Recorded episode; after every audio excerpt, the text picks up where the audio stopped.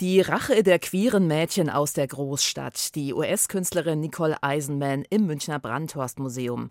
Das veränderte Ich, ein Gespräch mit der Autorin Berit Glanz über digitale Filter und wie sie unsere Wahrnehmung verändern. Glanz und Geheimnis, warum eine Ausstellung über orientalischen Schmuck in Epofen polarisiert. Ja, und dann noch Father's Little Helper, die Langzeitfolgen von 25 Jahren Viagra. Kultur am Morgen auf Bayern 2. Heute mit Andrea Mühlberger. Memento Mori, der Titel des neuen Studioalbums von Depeche Mode, ist Programm. Songs voller Anspielungen, wie kurz das Leben ist, wie schnell die Zeit verfliegt. Dazu düster, morbider Elektrosound wie in den 80ern, als Deepish Mode musikalisch ihre ersten Schritte machten. Tatsächlich steckt auch viel Trauerarbeit in Memento Mori, dem ersten Album nach dem Tod von Gründungsmitglied Andrew Fletcher. You won't do well to silence me with your words or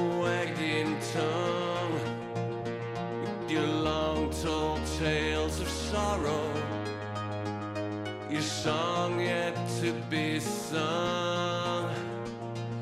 I won't be offended if I'm left across the great divide. Believe me, they will follow just to watch another angel die. Watch another angel die.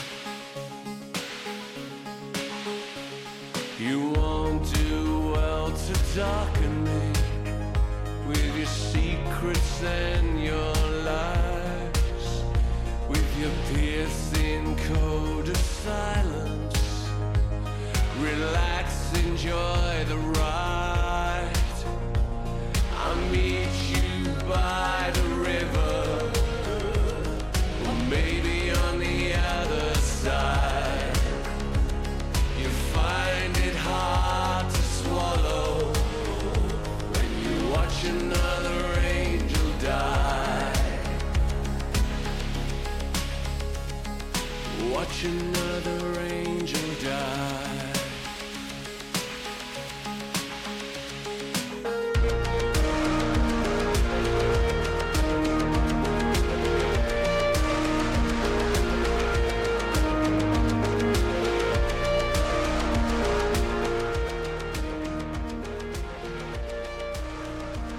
Titel Wagging Tongue vom neuen Deepish Mode Album, in dem Dave Gahan von einem Treffen auf der anderen Seite singt, also im Jenseits. Nach mehr als 40 Jahren Bandgeschichte machen er und Martin Gore jetzt zu zweit weiter.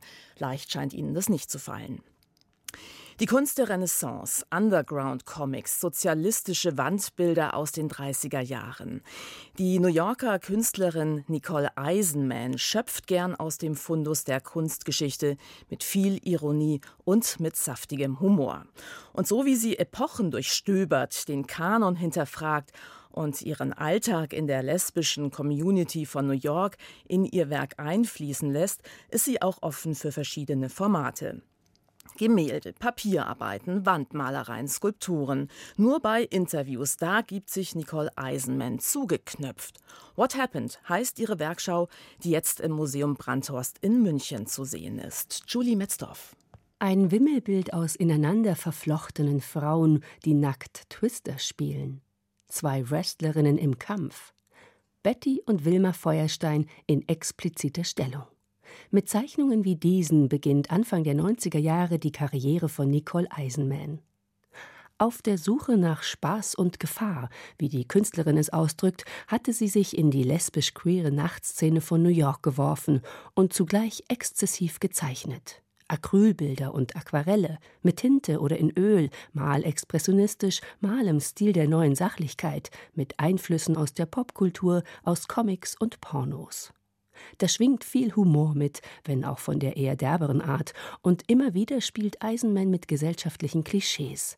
Zum Beispiel mit der Vorstellung, lesbische Frauen würden Heterofrauen auf ihre Seite ziehen wollen, so wie in ihrer Darstellung eines Rekrutierungsstands für Lesben. Kuratorin Monika Bayer-Wermuth wo man anstehen kann als Frau oder eben ganz for free was angeboten bekommt. Und da wird man gefragt, curious, also neugierig. Und dann kann man sich hier, ähm, ja, kann man einen Kuss bekommen oder eine Fußmassage oder was auch immer. Und es wird ein Alternative Lifestyle angeboten. Natürlich fehlt es auch nicht an Szenen, in denen Männern Gewalt angetan wird, weil lesbische Frauen doch immer so frustriert sind und Rache wollen. Denen von Matisse bekannten Reigen tanzenden Nackerten pflanzt sie einen Marterpfahl mit gefesseltem Mann in die Mitte. Ein steinerner Altar hat genau die richtige Höhe, um darauf bequem Penisse abzuschneiden. Und ein großes Triptychon erzählt die wasserreiche Geschichte einer Bande Amazonen, die ein Piratenschiff kapern.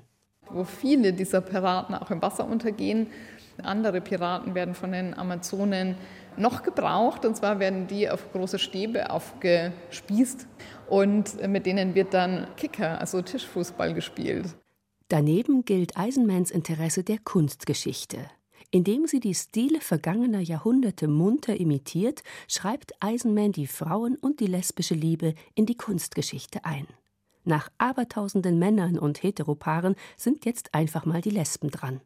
Vor allen Dingen in dem Frühwerk da war das auch sehr frech gemeint, also sozusagen solche Statements zu setzen und zu sagen, so, also ich mal jetzt wie Tintoretto und äh, besetze das Ganze aber mit einer Gruppe von pinkelnden Frauen. Also das ist schon auch so ein Statement zu dieser männlich konnotierten Kunstgeschichtsschreibung. Unter der Regentschaft von George W. Bush und später Donald Trump wird Eisenman politisch. Ein großes Gemälde im Stil der neuen Sachlichkeit zeigt eine Kleinstadt, die im braunen Schlamm versinkt. Und in diesem Schlamm stecken die Bewohner, die Passanten, die durch den Ort gehen, alle hüfttief. Und jeder steht da für sich und versucht irgendwie durchzukommen. Und gleichzeitig stecken die Personen aber da gemeinsam drin. Also das hat was unglaublich Verbindendes gesellschaftlich. Seit zehn Jahren arbeitet Eisenman auch bildhauerisch. Prozession heißt die gezeigte Gruppe mehrerer autarker Arbeiten. Eine drei Meter hohe Bronzefigur, die Gestalt eines unterwürfig Knienden oder Porträtköpfe auf unsicheren Sockeln. Das alles aus Bauschaum, Gips, Zement, Federn, Wachs, Epoxidharz oder Aluminium. Hinzu kommen bewegliche Elemente. Aus einem Brunnen plätschert Wasser, aus einem Po entfleucht eine Rauchwolke. Doch die vermeintlich karnevaleske Parade hat etwas tief Trauriges. Ein amerikanischer Weißkopfseeadler liegt schlafend oder tot in einer Kiste. Ein Mann zieht einen Flaggenmast hinter sich über den Boden. Vogel am Boden, Flaggenmast in der Waagerechten. Von ihren expliziten frühen Zeichnungen bis zu dieser Prozession geht es, so banal das klingen mag, bei Nicole Eisenman immer um das Zeigen, um das unbeschönigte Sichtbarmachen von Körper, Liebe, Trauer, Verlust oder Ratlosigkeit. Die New Yorker Künstlerin Nicole Eisenman zerlegt in ihren Arbeiten mit viel Humor gesellschaftliche Klischees. Die Ausstellung What Happened bis 10. September im Museum Brandhorst in München. Kulturwelt. Das aktuelle Feuilleton auf Bayern 2. Wissen Sie eigentlich, warum Namen wie Lux, Amaro oder Ludwig seit einigen Jahren so beliebt sind? Es sind Namen von Instagram-Filtern, die netzaffine Eltern ihren Kindern geben. Instagram Babies heißt dieses Phänomen. Und wo habe ich drüber gelesen? In dem gerade erschienenen Buch Filter der Autorin und Essayistin Berit Glanz, die nicht nur tolle Bücher schreibt wie Pixel, Tänzer oder Automaton, sondern auch Zeitungskolumnen zu Netzthemen. Ja, und die ich jetzt ganz ganz ungefiltert in der Kulturwelt begrüßen darf. Hallo Berit Glanz. Hallo. Dass Sie sich mit Filtern richtig gut auskennen und gerne damit spielen, sieht man an Ihrem Post zu Ihrem neuen Buch. Da stellen Sie gleich mal ein kleines Spektrum an Filtern vor, verwandeln sich in ein Wesen mit Katzenohren und langer Zunge, einen Avatar mit einer Art Kriegsbemalung und auch in eine, ja, so eine typische Insta-Schönheit. Welche Filter finden Sie denn besonders gelungen? Ich mag tatsächlich persönlich am liebsten die Filter, die einen wirklich extrem verfremden. Also nicht die Filter, die einen sehr stark verschönern, sondern wirklich eher Filter, die versuchen, mit Filtern als Kunst zu spielen. Also bei denen sich plötzlich irgendwie die Hälfte des Gesichts verflüssigt oder die Augen verschwinden oder so. Also die wirklich so Überraschungseffekte produzieren. Mhm, meine Kinder, die lieben das ja auch, sich mit solchen Filtern zu verwandeln. Der Filter, das ist vielleicht die digitale Version der Verkleidungskiste, denke ich mir manchmal, die früher so auf dem Dachboden herumstand. Also den Spaß Spaß und Kreativfaktor, den sollte man ja eigentlich auch nicht unterschätzen bei der Sache, oder? Nee, ich glaube, dass diese Spielerische genau das Zentrum von Filtern ist. Und ich finde es auch ganz lustig, weil ich höre das ganz oft, dass Eltern mit ihren Kindern mit diesen Filtern spielen. Ich mache das tatsächlich mit meinen Kindern auch. Und ich glaube, das ist eben diese schnelle Verkleidung, also diese schnelle sich verändern und digital eben ein anderes Bild von sich selbst präsentiert bekommen. Und das macht Spaß. Und ich glaube, dieses Spiel ist ein ganz wichtiger Faktor in unserer Filternutzung. Und das Tolle ist ja, die Technik ist so einfach, dass im Prinzip jeder mit Filtern herumspielen oder auch herummanipulieren kann. Also es braucht dafür kein Fotolabor mehr wie früher. Und ja, weil es so viele machen, muss es sich doch dann auch massenhaft auswirken. Gerade reden ja auch alle über diesen neuen Beauty-Filter Bold Glamour. Auf TikTok mhm. wurden schon über 28,5 Millionen Videos damit gedreht. Was macht denn jetzt Bold Glamour zum Lieblingsspielzeug auf Selbstdarstellungsplattformen? Also sowas wie Bold Glamour, es gibt da auch so einen Verjüngungsfilter, der hat ähnliche Effekte auf TikTok. Die sind technisch wahnsinnig interessant, weil bei denen der Einsatz von AI, also künstlicher Intelligenz, so weit fortgeschritten ist, dass der Computer eben permanent den Filter neu berechnen kann. Das bedeutet, die wirken unglaublich überzeugend, weil ich halt wirklich meinen Kopf verändern, bewegen kann, Mund auf, Mund zu, Hände vors Gesicht und die sind immer da. Und die sind, dadurch, dass sie so überzeugend wirken, natürlich auch irgendwie erschreckend, weil man plötzlich eben sich selbst in einer ganz, ganz anderen Version begegnet. Bei Bold Glamour eben extrem verschönt nach so ganz stereotypen Schönheitsidealen. Also große Augen, volle Lippen, glatte Haut, schmaleres Kinn, solche Sachen. Keine Falten. Also es gibt ja tatsächlich auch Frauen, die sagen, sie haben sich nie hässlicher gefühlt als in dem Moment, als sie dann diesen Filter wieder ausgeschaltet haben. Stichwort Stereotype, wenn solche Insta-Face-Schönheiten kreiert werden. An welchen Schönheitsnormen oder Idealen orientieren sich denn dann eigentlich diese Filter? Also in der ganzen Entwicklung der Filter sehen wir immer, dass Filter alle Diskriminierungsstrukturen, die in Gesellschaft vorhanden sind, abbilden. Also die sind teilweise extrem sexistisch, die sind extrem rassistisch. Also wenn Verschönerungsfilter zum Beispiel die Haut aufhält. Das sehen wir bei Filtern in den ganzen letzten Jahren, dass es immer wieder diese Probleme gibt. Das bedeutet, Filter zeigen uns eigentlich, was in unserer Gesellschaft schiefläuft. Also sie implementieren nicht nur Schönheitsideale, sondern auch Rassismus und sagen dadurch sehr viel über den Zustand unserer Gesellschaft aus. Wenn ich Sie richtig verstanden habe, sind Filter vielleicht in Wahrheit eher Spiegel? Ich denke, dass Filter tatsächlich in Wahrheit eher Spiegel sind. Also man darf es auch nicht verharmlosen. Ne? Wenn ich in einer gefilterten Realität nur Menschen begegne, die sehr, sehr dünn sind und gar keine Falten habe, dann kann das natürlich auch was mit meinem Selbstbild machen.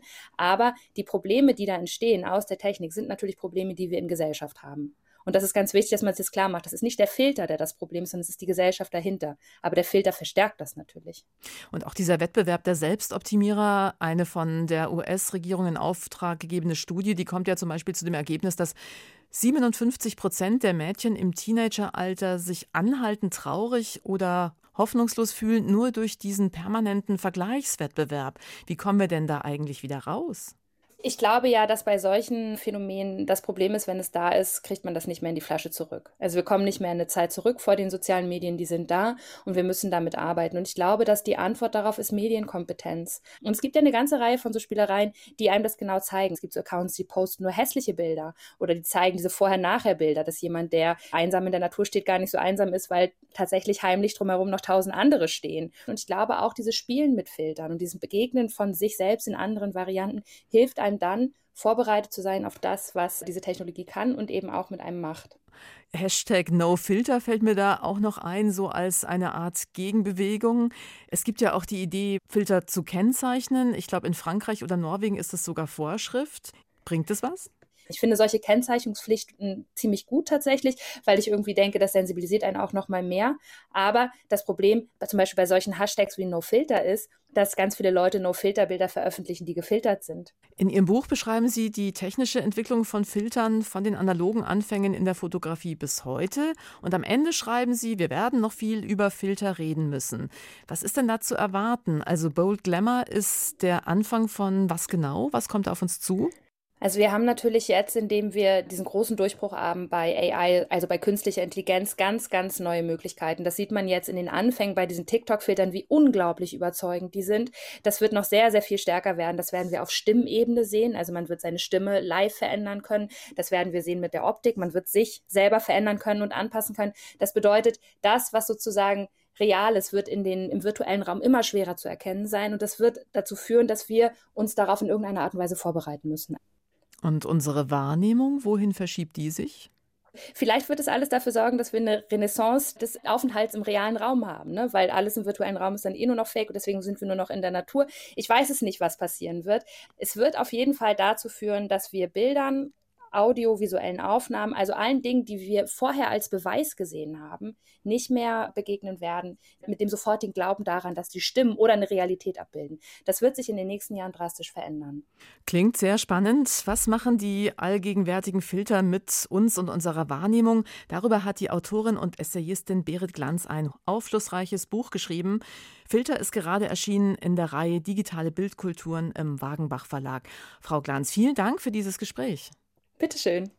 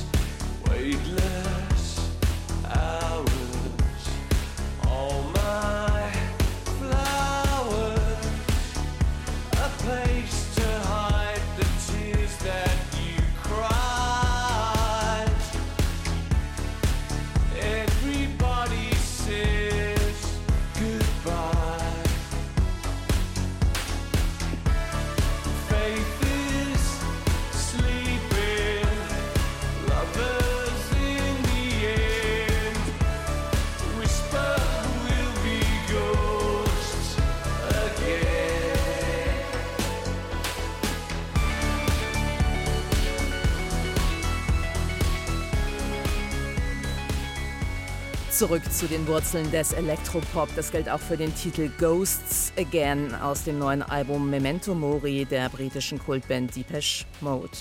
Sie hören die Kulturwelt. Es ist wieder, ja, Sommerzeit und deshalb ist es jetzt 8.48 Uhr. Schmuck als Wertanlage, das gibt's nicht nur bei uns, sondern überall auf der Welt. Eine Ausstellung in Unterfranken zeigt jetzt traditionelle Schmuckstücke aus arabischen Ländern und welche Geschichten sich dahinter verbergen. Soweit so interessant. Und es wird sogar noch spannender. Der Titel Glanz und Geheimnis, die Pracht und Macht des Orientalischen sorgt nämlich für Kritik, weil er Klischees bediene, die wir vom Orient haben. Ist dieser Vorwurf berechtigt? Caroline Hasenauer hat versucht, das zu klären und die Schmuckausstellung im Knauf Museum Iphofen besucht.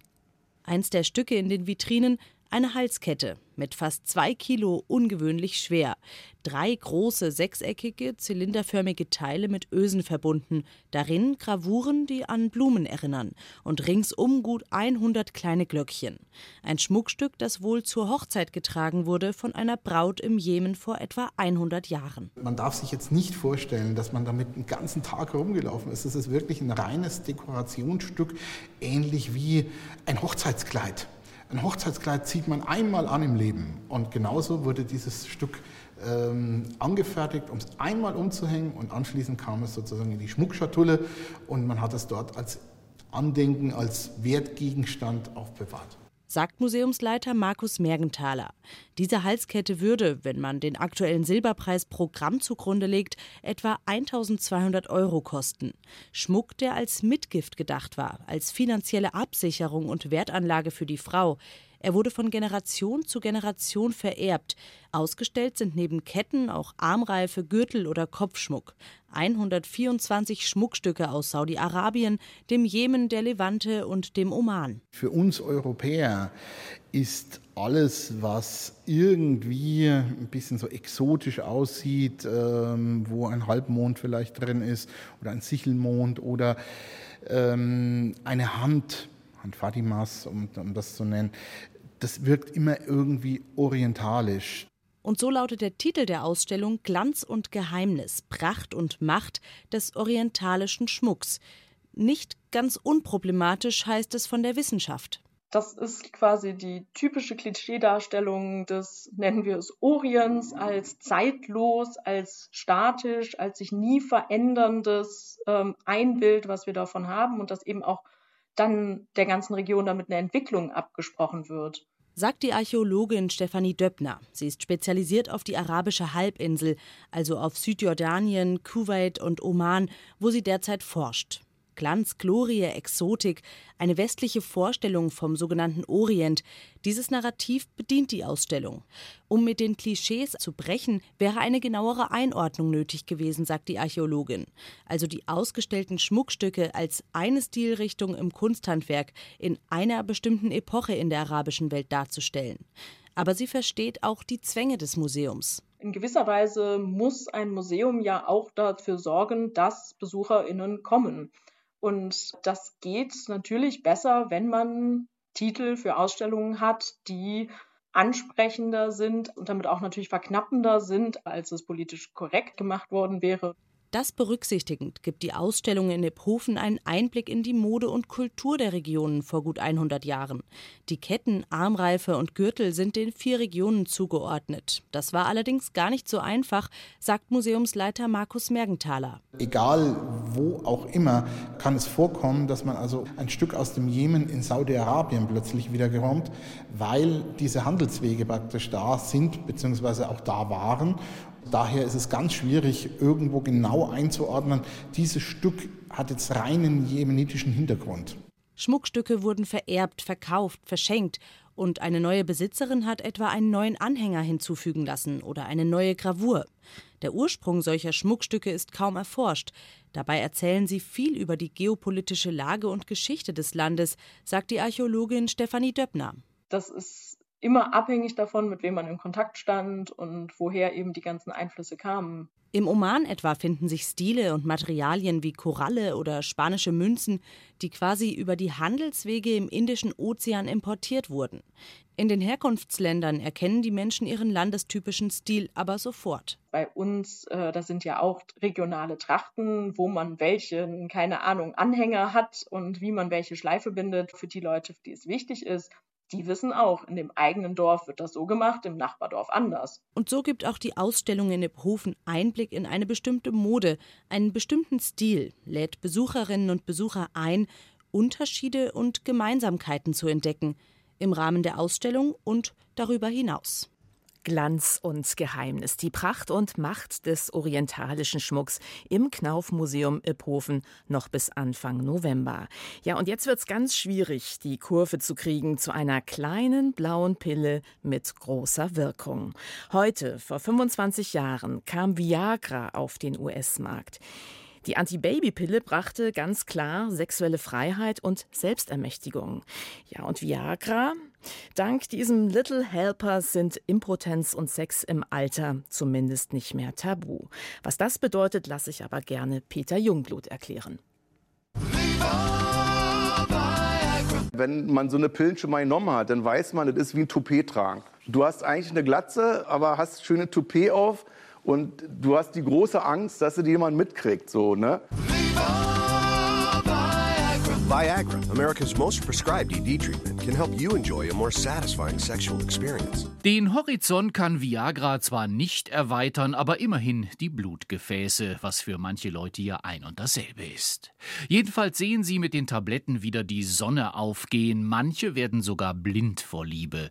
Das Medikament kann bekanntlich das Sehvermögen beeinträchtigen, aber Männer sollen ja sowieso ziemlich verschwommene Vorstellungen von ihrem Sexleben haben. Insofern zählt das nicht wirklich als Nebenwirkung, außer sie wollen unbedingt schöne Augen machen. Geht's dir vielleicht auch so, dein Liebesleben liegt brach? I hear we're coming out with a new sex drug, Viagra. I want it. This is a revolution.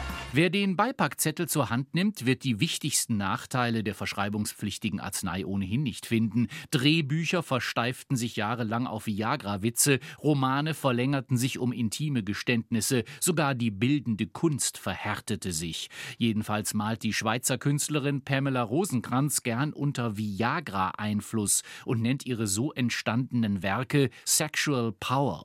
Sie selbst will von irgendeiner Wirkung zwar nichts gespürt haben, ihre Bilder allerdings erregten den Kunstmarkt und sorgten auf der Biennale in Venedig für Hitzewallungen. Und als ob das nicht alles schon genug wäre, Schnittblumen lassen nach Zugabe von Viagra ihre Köpfe nicht hängen und halten sich deutlich länger aufrecht, wie Forscher herausfanden. Die Vasen wurden offenbar nicht befragt, ob sie sich dabei langweilen. Manche Patienten bemerken auch eine gewisse Schwellung der Nase, wie beim Schnupfen. Sex ist anstrengend und dadurch kam es zu einer Überbelastung.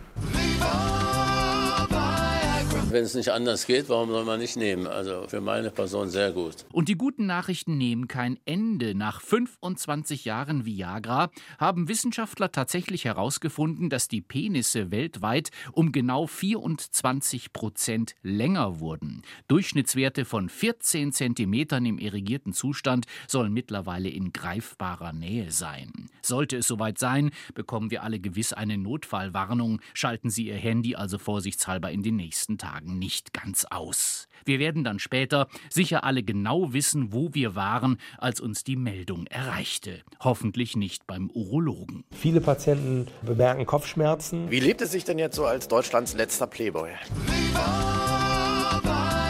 Das hilft sehr. Nicht? Also da brauchen die Damen sich nicht so viel und so lange anstrengen. Viagra schuf zwar Abhilfe, aber keine Gelegenheit. Insofern war es eine glückliche Fügung, dass das Internet ungefähr zeitgleich erfunden wurde, zumal es rezeptfrei erhältlich ist. Wie sich schnell herausstellte, stimmte die Chemie in den Datingportalen von Anfang an. Seitdem ist die Welt als Wille und Verstellung völlig verändert, um den Philosophen Arthur Schopenhauer zu Wort kommen zu lassen. Sozialforschern zufolge werden Kontaktbörsen 55 Minuten täglich genutzt, manchmal sogar mehrere parallel, womit die Entdecker von Viagra zwar damals nicht rechnen konnten, aber das Molekül wusste wohl von Anfang an, worauf es sich einlässt. Das war im wahrsten Sinne des Wortes unbefriedigend. Es ist einfach sehr schön, dass man den Männern was anbieten kann. I hear we're coming out with a new sex drug, Viagra. I want it. This is a revolution. It's hard to believe, isn't it? Die Medizingeschichte des Sildenafils ist ja inzwischen geschrieben. Jetzt beginnt seine Kulturgeschichte. Erstmals in ihrem Bestehen kann die Menschheit mehr, als sie will, was sicherlich Auswirkungen haben wird auf Klimaschutz und Parteienlandschaft, aber eben auch auf Floristen und Nudisten. Mit 25 sind die meisten ja aus dem Gröbsten raus. Ob das auch für Viagra gilt, wird sich erweisen. Die Kulturwelt bleibt auch ohne Viagra standhaft. Die nächste Ausgabe morgen um halb neun. Andrea Mühlberger wünscht noch einen schönen Tag.